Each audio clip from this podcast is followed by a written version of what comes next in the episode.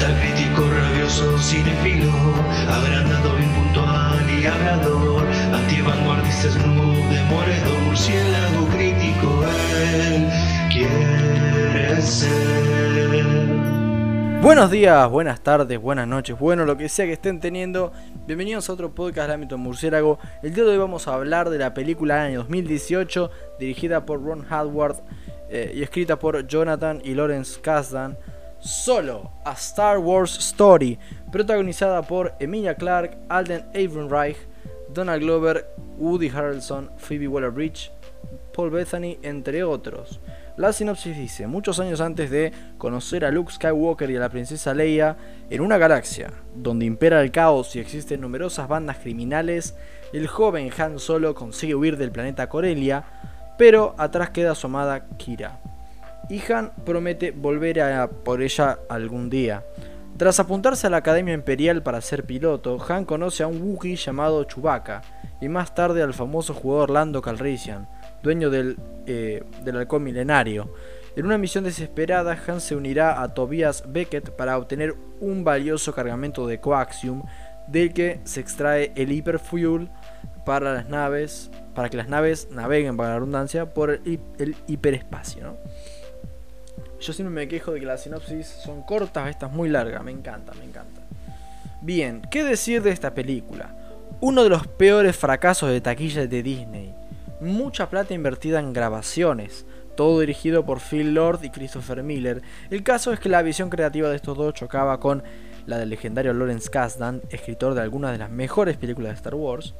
El caso es que estos directores se van y traen a Ron Howard, un director ya nada demasiado innovador, pero bueno, alguien que puede terminar la película, ¿no? Y gastan casi la mitad otra vez con regrabaciones, ¿no?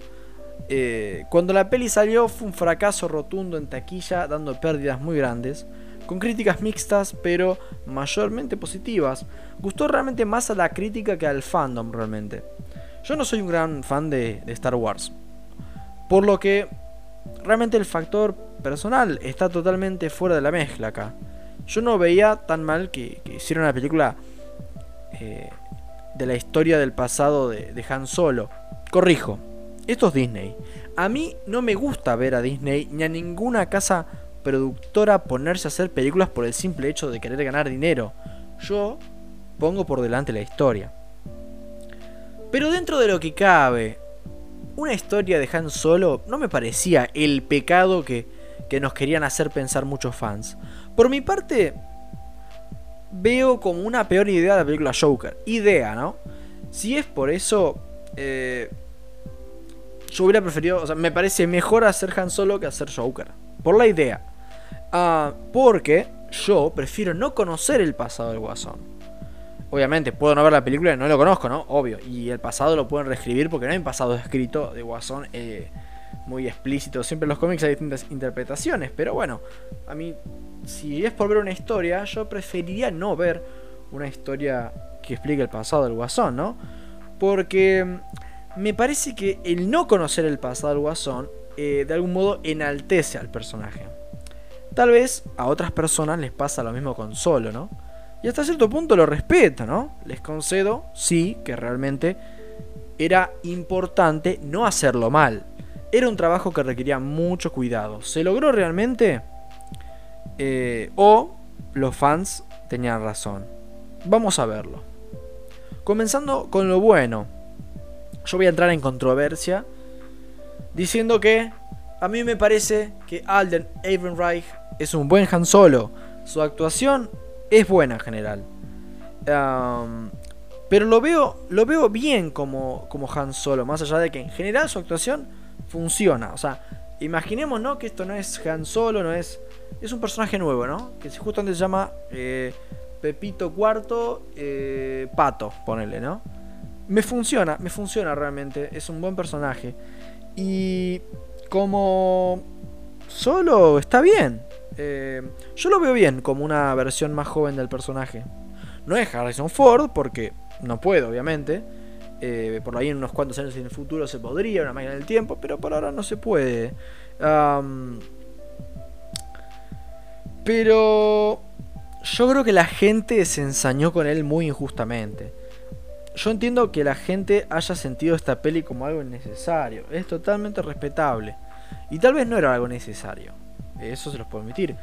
Pero el actor realmente eh, lo dio todo de para hacer el mejor el papel posible. Y eso eh, creo que a nivel objetivo es un buen papel y se nota que le puso esfuerzo. ¿no? A nivel personal me parece que hace un muy buen papel y que se brinda al 100%, haciendo también que a nivel personal me dé bastante lástima que este proyecto no haya funcionado. Incluso en la misma peli, Han tiene una escena jugando eh, a un juego de cartas estilo póker en la que interactúa con Lando Calrissian, interpretado de buena manera por Donald Glover.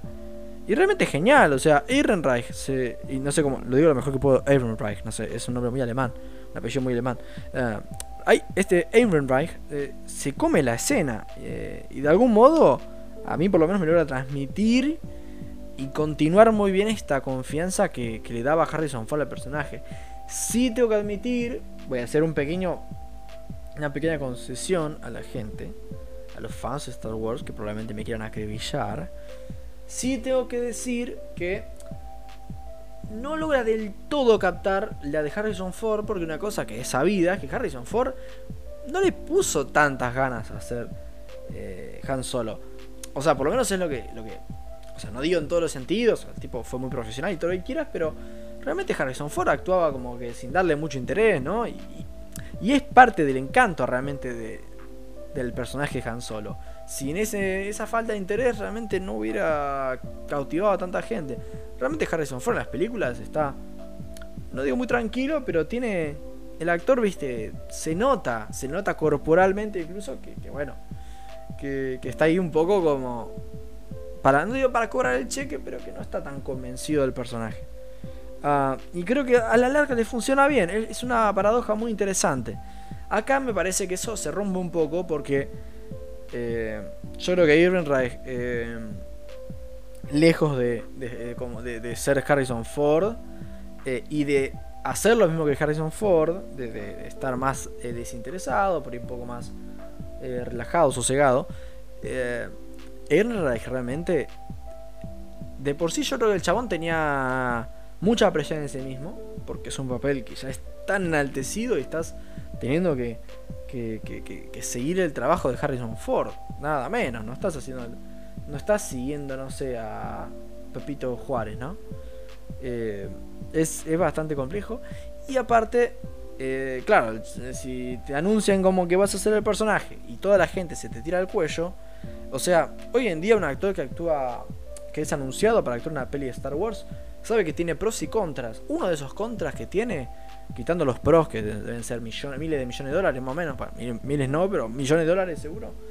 Eh, dentro de los pros yo creo que está ese odio, esa expectativa que, a ver, la expectativa puede convertirse en algo bueno o en algo malo. Pero suele tornarse en algo malo en cosas de Star Wars, porque la gente es muy, muy, exigente realmente, ¿no? Más allá de que ha habido proyectos que a los fans les encantan, ya sea eh, Rogue, eh, Rogue One, perdón, eh, de Mandalorian y, producciones que han funcionado, pero vamos a ser sinceros, la mayoría últimamente realmente no ha funcionado a nivel fan. Ah, así que yo me imagino que el actor, aunque hubiera querido, no hubiera podido transmitir esa esa presencia que transmitía eh, nuestro querido Harrison Ford en, las originales. Porque eh, yo creo que el chabón está justamente tan concentrado en hacerlo bien que eso paradójicamente hace que no quede igual al de Harrison Ford. Repito, que no se malinterprete. Para mí la actuación es muy buena y me cuadra como un Harrison, como un Harrison Ford, un, Han Solo. Pero bueno, no es perfecto, ¿no? No es eh, por ese pequeño detalle. Pero para mí, una cosa no quita la otra, ¿no? Eh, como les doy que realmente que no es perfecta, sí yo voy a defender que realmente es una muy buena interpretación de un personaje y una muy buena interpretación de Han Solo. Eh, pero bueno, yo no soy un gran fan de Star Wars, eso por ahí me puede eh, limitar un poco mi conocimiento, se podrá alegar, lo que sea. Yo, todo lo contrario, pienso que me da un poco más de objetividad. Más cuando realmente ser los fans de Star Wars son de lo más heavy que hay. Tómanlo como quieran, o sea, bueno, son gente apasionada. Eh, pero bueno, hay que. Bueno, yo qué sé, son respetables. Yo, como, como ustedes por ahí son así con Star Wars, yo no lo soy. Yo soy así con, con alguna. con Marvel, por ahí DC, soy más. Eh, no digo extremista, pero bueno, soy crítico con mis cosas, ¿viste? Eh, con el tema de respetar el material original, así que puedo entenderlo y bueno, nada, es mi opinión y yo creo que es más objetiva, pero puedo estar equivocándome. Bien, hablando de las escenas de acción y la fotografía, muy buen nivel, la verdad, la acción muy trepidante en todo momento y buena dirección de cámara. Nada nuevo en Star Wars, realmente, no sé. Sobre todo en estos últimos años. Ya que realmente las últimas pelis, eh, hablemos de, eh, ¿cómo se llama? Eh, el despertar de la fuerza, el, ¿cómo era el último, último Jedi? y... Oh, ¿cómo era la última que salió? El episodio 9. Bueno, me olvidé.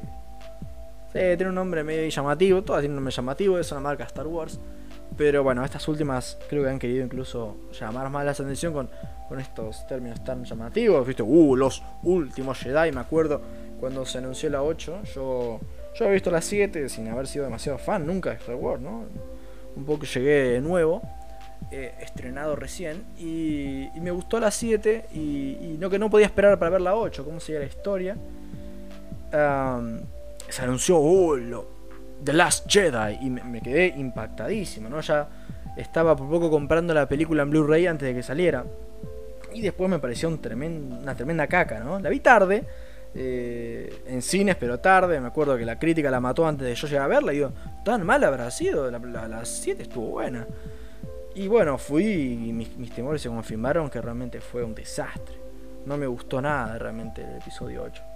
El episodio 9, bueno, ya tampoco sin entrar en una crítica, ¿no? Pero. El episodio 9 son claroscuros, creo. Eh, pero tiene el mismo problema que la 7, que es que realmente eh, es muy cobarde como película. Y a mí la 7. Em, yo tengo un problema con Star Wars, que es que. Ninguna peli me fascina realmente de las originales, tipo de la, la, la del tronco, ¿no? Porque obviamente quitando spin-offs y series, que probablemente mucha gente, su producto favorito Star Wars sea Mandaloriano ahora, ¿no? O Rogue One o Clone Wars. Pero bueno, vamos a hablar de las troncales, ¿no? De la 1 a la 9. No hay ninguna peli que me encante. No he visto todas, eh, he visto todas, aunque sean eh, pedazos y sé lo que pasa. Pero no hay ninguna que me realmente me haya matado. La 7 me gustó mucho y, y la hubiera, creo que eh, durante algún tiempo estuvo en mi vanguardia. El caso es que vi el episodio 4, la primera película que salió de Star Wars, que creo que fue en 1979. Y realmente me di cuenta hasta qué punto el episodio 7 es un plagio. Es casi, es casi un plagio, realmente. A nivel estructura es. Eh, es muy alevoso el plagio. Eh, está bien, plagiar algo que técnicamente también es tu producto, bueno, no sé hasta qué punto sea legal, pero a nivel ético, a nivel eh, artístico me parece súper cuestionable. A ver, no sé cuál me gusta más. A mí el episodio 4 me gustó, me gustó mucho realmente. Ah, y el episodio 7 también. Son por ahí dentro de todo de las troncales mis favoritas. Pero bueno, creo que el hecho de haber visto el episodio 4 me devaluó el episodio 7. Y el 4 no me mató, me gustó. Y quedaron, tipo, la que tenía más alta se acható un poco y quedaron todas las troncales en mi eh, forma de ver las cosas, en mi gusto, quedaron todas chatas en cuanto a ponerle ninguna terrible, pero como que ninguna me mató, ¿no? Eso es un poco... La 7 era la que mejor perfilaba porque realmente me parece que está muy buena y mucha gente criticaba los personajes nuevos. Yo creo que... A ver, eh, si es una trilogía, se presenta como una trilogía, el arco del personaje, en este caso dura tres películas, ¿no? Así que me parece que no se puede realmente juzgar un personaje tan duramente cuando es una sola película, ¿no? Eh, yo creo que es un trabajo de tres partes, justamente. Ah, yo tengo que ver al personaje, o sea, yo no voy a ver a Rey eh, por las primeras películas solamente, sino que la voy a ver por las tres. Y sí, yo creo que a la larga, con las tres películas, quedan truncos, quedan mal. Realmente no, no terminan. Pero yo creo que realmente había, una, había algo con que trabajar en las 7. Eh, que Rey no me parece un personaje demasiado interesante, pero tiene su carisma. y me, me, cayó agradable y todo, y tipo tenía presencia. Ah, bueno, ya te digo, nada increíble, pero bueno, eh, a mí, eh, el morocho este, el negro, oh, el que hace John Boyega, no me acuerdo el nombre. Bueno, es que es muy... Finn, Finn, Finn se llama. A mí Finn me parece un personaje muy interesante de Star Wars, el hecho de que sea un clon que se pasa al lado bueno, eso me, pareció dentro de todo, dentro de lo plagiado de la película, lo más original. Y realmente logré conectar con los personajes, incluso tenían buena química, me pareció a mí.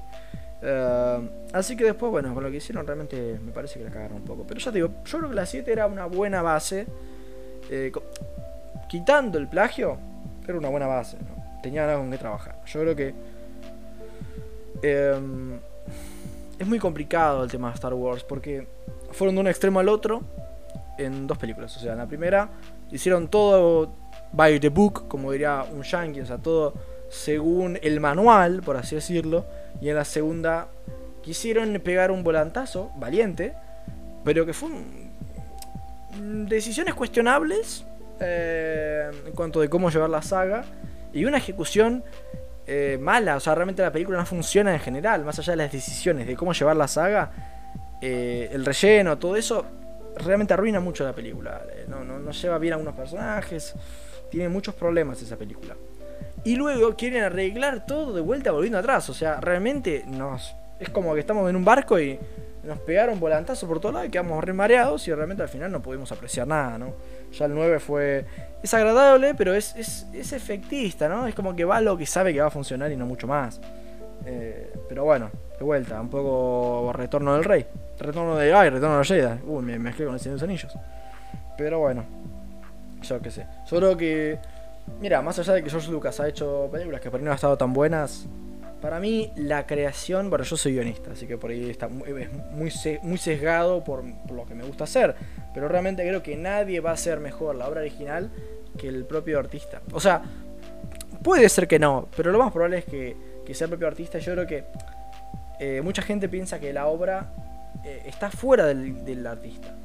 Yo lo veo como, por ahí, con el tiempo cambio de, forma de ver las cosas. Yo creo, a esta altura de mi vida, que realmente es parte del artista la obra. Y yo creo que Star Wars, sin George Lucas, sin yo ser demasiado fan de lo que ha hecho, no, yo no, me vuelve loco. Yo creo que Star Wars, sin George Lucas, no sé hasta qué punto es, Star Wars. Mm, es mi forma de ver las cosas, no quiero problemas, no me, interesa tampoco tanto Star Wars. Eh, pero yo creo eso, yo creo que, por una cuestión de respetar. Es como un colega, obviamente colega no, eh, eh, George Lucas está a 500.000 años luz mío, yo soy totalmente amateur, no he escrito nada, nada a su altura, nada. pero, me, pero empatizo con esa el hecho de uno sentirse un padre de un... Porque realmente el tipo lo creó todo. Eh, él es el padre de todo. Él, es... Y es, es, es casi un, algo horrible, ¿no? Arrancarle, más allá que él vendió la saga, que realmente también el tipo tiene su bastante culpa. Eh, pero es arrancarle un poco el bebé al padre, ¿no? No sé, no sé hasta qué punto eso puede seguir funcionando, ¿no? Bueno, evidentemente el tiempo me ha dado la razón, así que bueno. Pero me gustaría seguir con la, con la crítica, tal vez ustedes también, porque realmente fue una divagación. Te conté toda mi opinión de Star Wars, que no me parece mal, porque realmente nunca lo había hecho. Eh, creo que es la primera película que reseño de Star Wars acá. Así que bueno, no viene mal hacer una pequeña radiografía de mi forma de pensar Star Wars. Eh, realmente, si vos tenés alguna otra filosofía, comentámela. Mis redes sociales, a Murciélago Podcast, guion bajo ok mandamos mensaje privado, vamos a poder tener un lindo debate acerca de Star Wars. Obviamente por ahí se va más vos que yo, no me meto ahí. Bien, como decía, eh, las escenas de acción y fotografía muy buen nivel. La verdad, la acción muy trepidante en todo momento y buena dirección de cámara, como suelen hacer últimamente las de Star Wars. Eh, ya que realmente, eh, bueno, las últimas pelis tienen grandes escenas de acción en cuanto a producción y estética. También como cualquier otra peli de Star Wars, el soundtrack es genial y, grandilocuente en todo momento. Pero de nuevo, es algo normal y genial en cada eh, peli de este mundo, ¿no? Una cosa que también valoro mucho de esta película es el enfoque que deciden tomar en la historia. Me parece una idea inteligente y orgánica hacer eh, una peli que trate del mercenario por experiencia, una película de heist, ¿no? Eh, acá no se trata realmente de salvar el mundo, como las pelis principales, que llegarían luego. Eh, no, acá se trata del botín, de quién se lo queda. ojo, Han en ningún momento es un mal tipo, propiamente dicho, ¿no? Nunca lo ha sido realmente, creo que Han solo nunca ha sido malo malo. Eh, obvio que es de moral cuestionable, como que algunas decisiones que toma. Eh, hashtag Han. Pero es la historia que necesitaba ser para mi gusto. Sin grandes héroes, realmente acá no hay grandes héroes, no, no vas a encontrar eso acá. Eh, tampoco peleas entre el bien el mal, por eso tenemos las, de Star Wars, las troncales. Esto es otra cosa.